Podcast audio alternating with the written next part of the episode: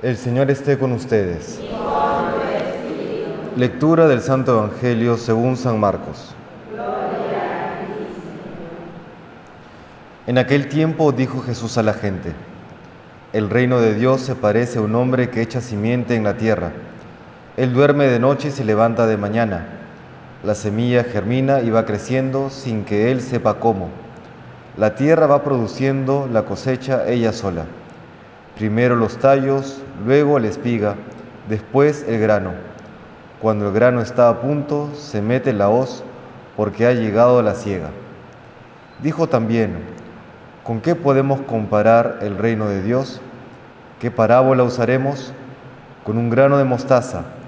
Al sembrarlo en la tierra es la semilla más pequeña, pero después brota se hace más alta que las demás hortalizas y echa ramas tan grandes que los pájaros pueden cobijarse y anidar en ellas.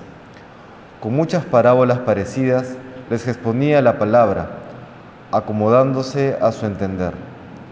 Todo se lo con parábolas, pero a sus discípulos se lo explicaba todo en privado. Palabra del Señor.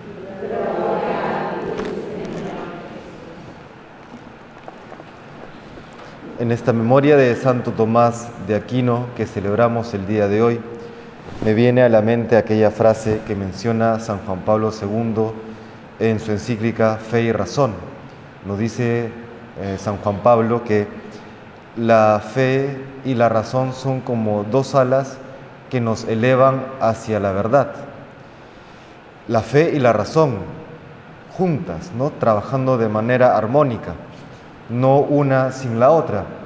Y lamentablemente ocurre que en algunos, en algunos círculos católicos se termina despreciando la razón, se termina despreciando el estudio, ¿no? como si este no fuese necesario, como si fuese algo que más bien lleva a la soberbia y lleva al error, y que una piedad pura, entre comillas, es suficiente y lo mejor. Y no, vemos que ha habido a lo largo de toda la historia de la Iglesia. No ha habido siempre confusión, ha, sido necesario que articule la fe y la razón para defender la verdad revelada por Dios. Esto lo vemos desde los primeros siglos, con los primeros concilios, ¿no? comenzando con Nicea, ya eh, combatiendo el arrianismo, y hoy que lo que pulula, digamos, en los diferentes círculos es un modernismo que ya condenó San Pío X, pero que por ejemplo, el, cristiano de a pie poco sabe de qué trata el, modernismo, no sabe detectarlo y si no sabe detectarlo, no sabe combatirlo. Por eso hay como esta especie de desprecio del estudio, del desprecio de la razón y no. El entendimiento también es eh, un aspecto importante del ser humano que tiene que ser transformado por la fe, transformado por la gracia de Dios. ¿No? Por eso decía San Juan Pablo II, fe y razón. ¿no? Algún obispo decía que para mantener una vida espiritual fuerte y sana es importante la oración y el estudio. La vida sacramental, la oración y el estudio. Ambas partes, ambos aspectos de la vida cristiana, qué importantes son. Eh, en algún momento en la teología, por ejemplo, se debatió si es que, si es que el ser humano tenía un doble fin, un fin natural y otro fin sobrenatural, es decir, una especie de felicidad terrena y ya luego la felicidad celestial. ¿no? De tal manera que algunos decían que habían como dos categorías de seres humanos, ¿no? que unos estaban llamados a la vida eterna y otros a una especie de felicidad terrena y nada más. Y no, al final los, los estudiosos y los santos sabios ¿no? llegaron a la conclusión verdadera que el fin del ser humano es solamente uno, la vida eterna, el fin sobrenatural. hay un desarrollo natural importante, pero el fin nuestro es solamente el cielo. Y cuando esto no se tiene presente, o se puede terminar despreciando el alma, como aquellos que piensan que no existe eh, la vida eterna, o se puede terminar despreciando el cuerpo, ¿no? por aquellos que piensan o han pensado que la vida terrena no tiene nada de bueno, que sino más bien es solamente para pasarla eh, una especie de transición necesaria que hay que tolerar para llegar a la vida eterna. No.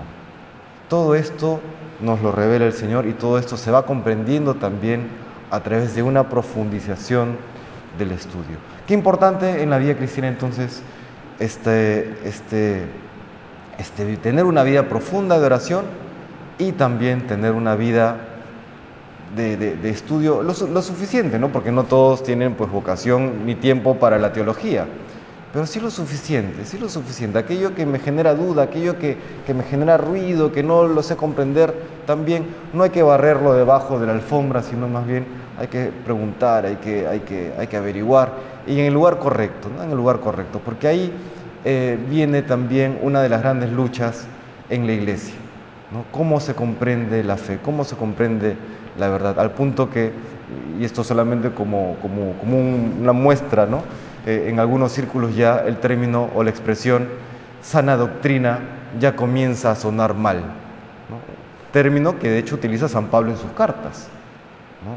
Para algunos círculos, sana doctrina ya comienza a sonar como intolerante, como impositivo, como eh, cuadriculado, etcétera, etcétera. Y no, la verdad es una.